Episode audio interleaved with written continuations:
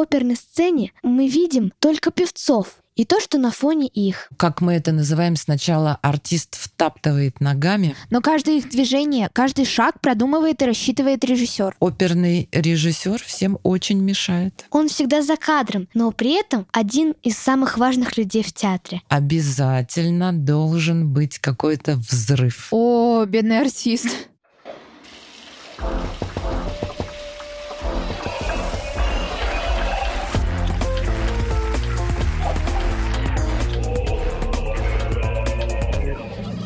Honda Verde.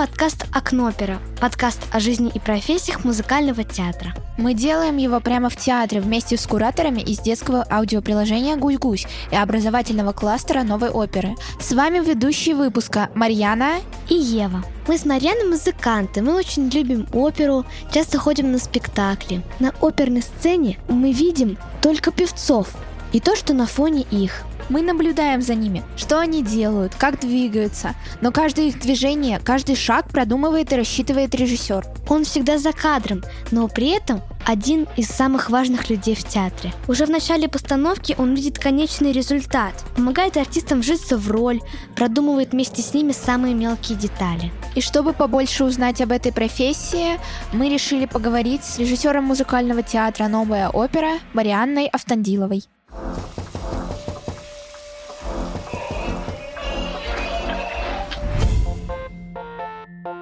Добрый день. Чем вы занимаетесь в театре «Новая опера»? Я работаю режиссером по работе с артистами. Здесь наша должность называется вводящий режиссер, и для кого-то, наверное, это не совсем понятно, что это значит, но на самом деле это очень ценная профессия. Это режиссер, который работает с артистами, с певцами, который помогает им стать артистами, потому что в оперный театр приходят люди с музыкальным образованием. Они замечательные певцы. Их учили петь. Но, как правило, в основном их не учили играть на сцене. Иногда их даже не учили стоять и ходить по сцене. И они попадают в профессиональный театр и сразу попадают в атмосферу спектакля. Им сразу нужно вливаться в партию, быть артистом и выходить на сцену. Делая какую-то партию в спектакле с артистом, я учу его быть артистом. И это очень ценно для них и для меня. Для меня это особый, очень мной любимый вид деятельности. Это не значит, что у меня нет образования режиссера-постановщика. Она у меня, конечно же, есть. Если бы я его не имела, я не могла бы работать здесь и не могла бы работать в спектаклях и с артистами. У меня есть опыт постановок самостоятельных. Но вот этот вид деятельности, он для меня очень интересен. И я надеюсь, что он очень полезен артистам, с которыми я работаю здесь. А как вы пришли к профессии режиссера? Вы с детства интересовались театром? Ну, во-первых, давайте сразу говорить о том, что это профессия режиссера музыкального театра. Для этого, для начала, надо иметь музыкальное образование. Ну, во всяком случае, очень-очень желательно. Я с пяти лет занималась музыкой, играла на фортепиано, закончила музыкальную школу, поступила в музыкальное училище по классу теория музыки. И вот здесь стал вопрос выбора института, Гнесинская академия или консерватория. И вот здесь у меня в голове что-то перещелкнуло. И я, идя по пути, казалось бы, прямому, мне почему-то вдруг неожиданно захотелось свернуть. И в голове родилась мысль музыкальный театр, опера, режиссер. Это, наверное, было какое-то не совсем осознанное желание, я совершенно не представляла, если честно, что это за профессия. Я только чувствовала, что это какой-то удивительный новый мир, и мне захотелось, очень захотелось в него окунуться. Я стала узнавать, а где учат этой профессии, узнала, что есть такой институт в Москве один единственный, это ГИТИС, сейчас он называется РАТИ, там есть факультет режиссер музыкального театра. Я стала туда поступать. Но, э, если честно, любовь, наверное, К музыке, само собой, она была у меня всегда. Это невозможно, если ты столько лет занимаешься музыкой, владеешь инструментом. Безусловно, ты любишь музыку. Но любовь к театру у меня была с детства. И я помню, в детстве у меня тоже был зуд к тому, чтобы не просто прочитать сказку, взять эту сказку, поставить эту сказку, повесить шторку, сделать занавес, набрать каких-то детей, друзей, артистов, а главное показать показать это взрослым родителям, всех посадить, чтобы была публика, чтобы на нас смотрели, чтобы нам аплодировали. То есть вот этот театр, мой театр, он присутствовал, наверное, у меня в душе и в моей жизни уже вот э, с самого детства. А чем, по-вашему, отличается работа режиссера музыкального театра от работы режиссера, допустим, драматического театра или кино? В драматическом театре текст — это слово. В оперном театре текст — это музыка. Все события, которые выстраивает режиссер оперного театра, они все должны быть подчинены событиям в музыке. Если у артиста, у режиссера в драматическом театре есть возможность работая со словом, создать свой темпоритм, сделать паузу там, где хочет режиссер или актер. Сделать громче или тише звук там, где считает нужным актер или режиссер. В оперном театре это невозможно. В оперном театре режиссер подчиняется музыкальной ткани, которая задана композитором. Не просто подчиняется, он обнажает те смыслы, которые уже заложены в музыке, заложены композитором. У вас есть какие-то уникальные режиссерские фишки?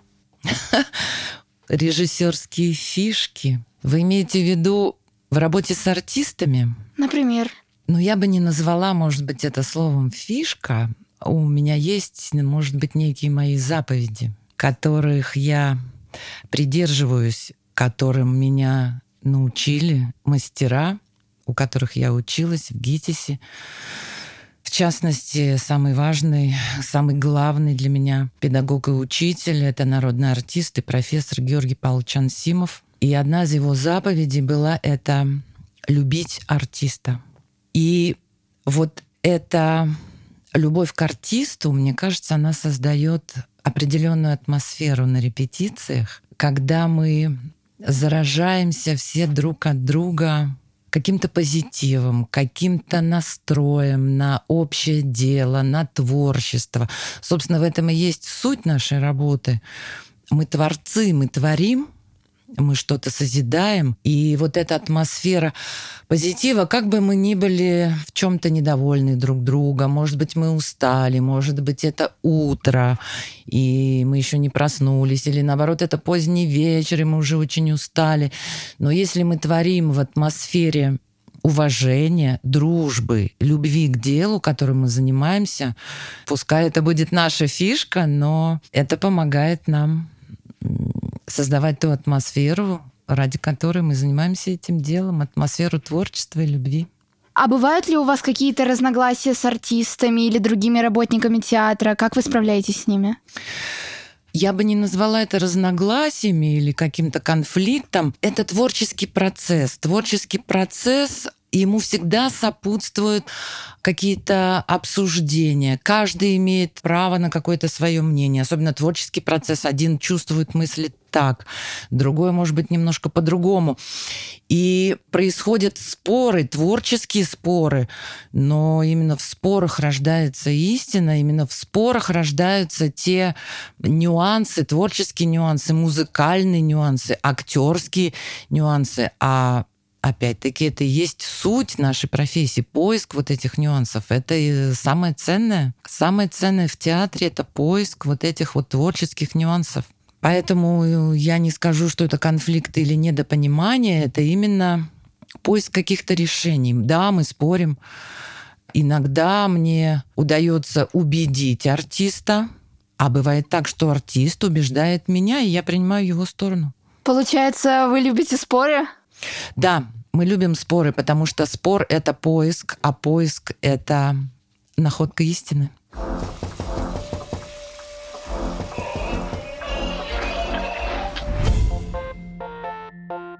Расскажите, пожалуйста, о своей забавной, смешной истории на репетиции. Ну, наверное, самый смешный момент это когда артисты забывают текст и начинают придумывать его на ходу. Это всегда безумно смешно. И они понимают, что они придумывают, и все понимают, что они придумывают, но у них это так складно получается. Э, и иногда так интересно и смешно, что бывает очень весело. А эти ситуации часто бывают? Ну, они бывают нечасто, и дай бог, чтобы они были на репетиции, а не на спектакле. Все-таки здесь работают люди профессиональные, и, безусловно, они э, все справляются со своими задачами, с вокальными. И в то же время помнить огромные тексты – это тоже часть их работы, и они с этим справляются. Но репетиция, она на той репетиция, что там можно и побаловаться иногда, и повеселиться, и посмеяться. Это тоже очень помогает работе. На какие части делится работа режиссера-постановщика или работа режиссера-репетитора? Любой режиссер-постановщик, он же, конечно, режиссер и педагог. Потому что вместе с тем, что он ставит спектакль, он, безусловно, репетирует с артистами, работает с артистами, наполняет образом их партии, художественным образом, я имею в виду. Если мы говорим про работу в этом театре, то Здесь это происходит так, что приезжает э, известный режиссер, ставит спектакль, выпускается премьера, и дальше я работаю с этим спектаклем. Я ввожу туда новых артистов. И вот здесь этап работы строится так. Есть состав спектакля, состав артистов, которые исполняют партии в этом спектакле. Особенно если в этом составе есть новые фамилии, то есть артисты, которые никогда не пели этот спектакль, вот они сейчас вводятся в этот спектакль. Я назначаю репетиции, я решаю, какое количество репетиций, сколько их нужно, и дальше начинаю работать с этим артистом. То есть вы работаете с этими артистами в отдельности?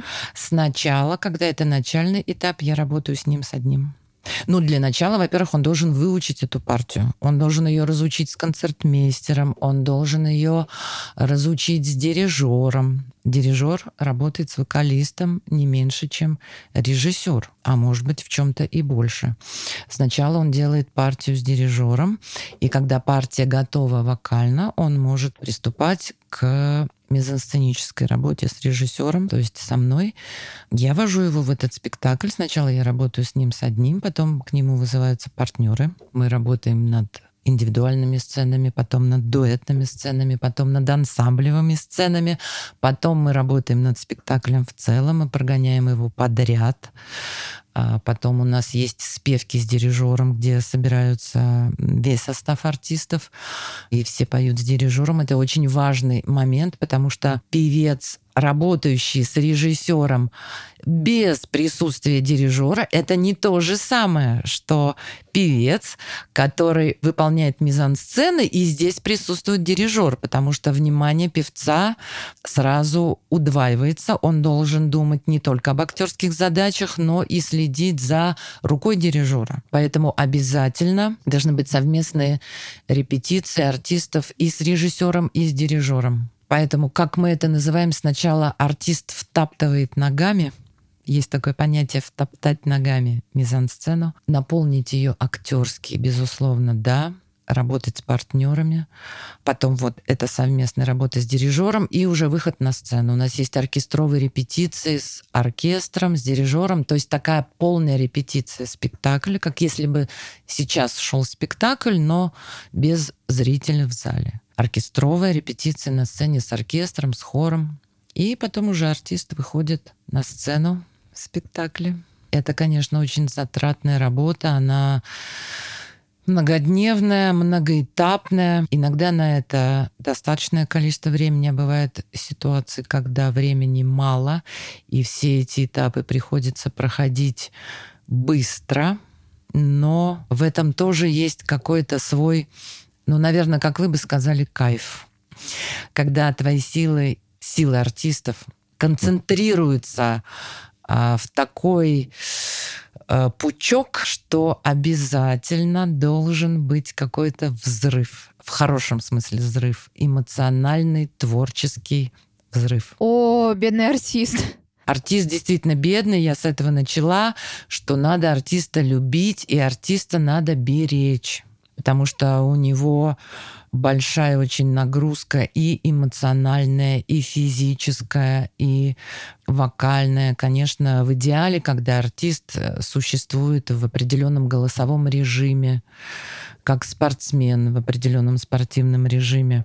Но опять-таки в силу работы и сложности их работы это бывает не всегда возможно, тогда у них повышенная нагрузка идет, и они обязаны с этим справляться. Обязаны, потому что зритель должен видеть, конечно, результат э, чистый и не знать о том, какие затраты и как это сложно. Артисту зритель должен получать удовольствие. А, но все-таки в среднем э, сколько примерно времени нужно на постановку с нуля до спектакля?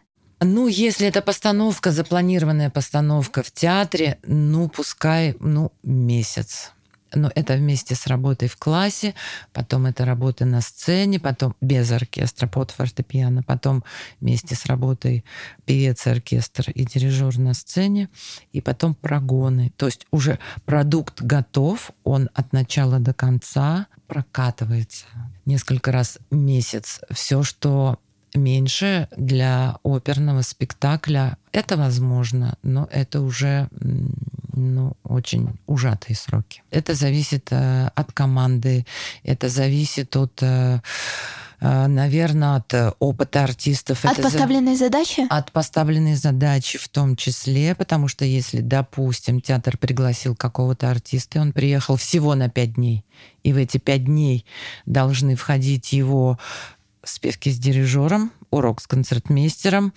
репетиция со мной, примерка, оркестровая репетиция на сцене и спектакль. Но это то, о чем я сказала. Тогда все это ужимается, концентрируется, и получается такой э, сгусток, такой экспресс, э, экспресс-репетиционный процесс. Это очень большая нагрузка для артиста. Как вы относитесь к операм современных композиторов? Я хорошо отношусь э, к любым операм. И к современной музыке, и и классической музыке. И если вы не отпросите, что интереснее мне поставить, я скажу, что, наверное, скорее все-таки классику, великую классику. Какие советы вы можете дать слушателям нашего подкаста, особенно тем, которые хотят пойти по вашим стопам и стать режиссером? Оперного театра. Да, именно оперного театра. Я бы хотела, наверное, не дать совет, а, а пожелать им, чтобы они не боялись заниматься этой профессией, если они еще не знают, что это за профессия, чтобы они изучили это и не боялись вступить в этот мир, потому что этот мир мир оперного театра, он уникален, он великий мир. Это самое синтетическое искусство, на мой взгляд. Музыка, драма а, и сценография. Поэтому стать частью этого мира — это огромное счастье. И, наверное, это действительно немножко страшно, когда я поступала в ГИТИС. У меня тоже был этот страх. Это нормально, это естественно. Но если ты обладаешь определенной смелостью и какой-то уверенностью, что да, ты сможешь, да, у тебя получится, потому что ты этого очень-очень-очень хочешь, и ты не можешь без этого жить, то все возможно преодолеть. И возможно преодолеть этот, э, может быть, страх.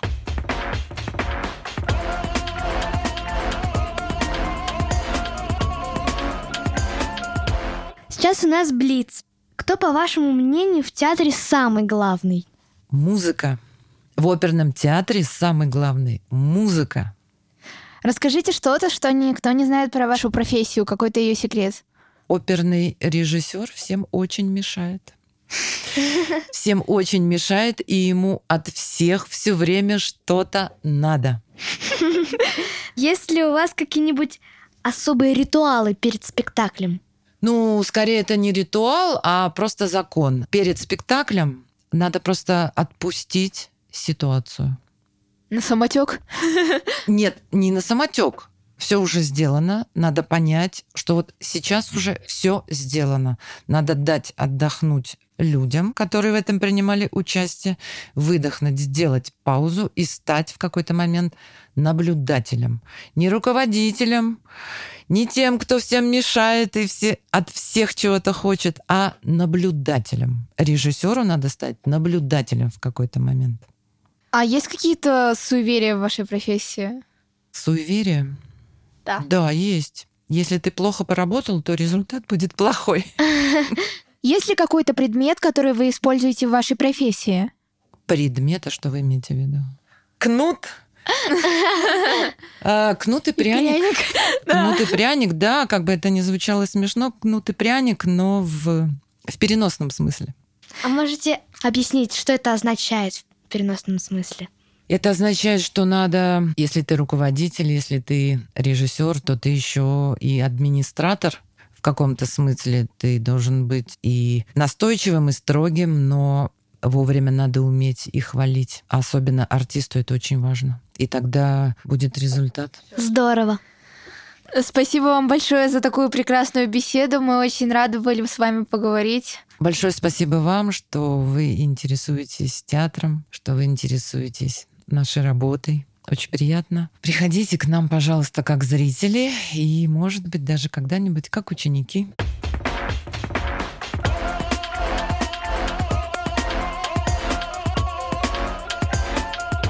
Спасибо большое нашей гости Мариане Автандиловой. И всем нашим дорогим слушателям, которые слушали этот подкаст. Это был подкаст «Окнопера» И его ведущие Ева. и Марьяна. Всем пока!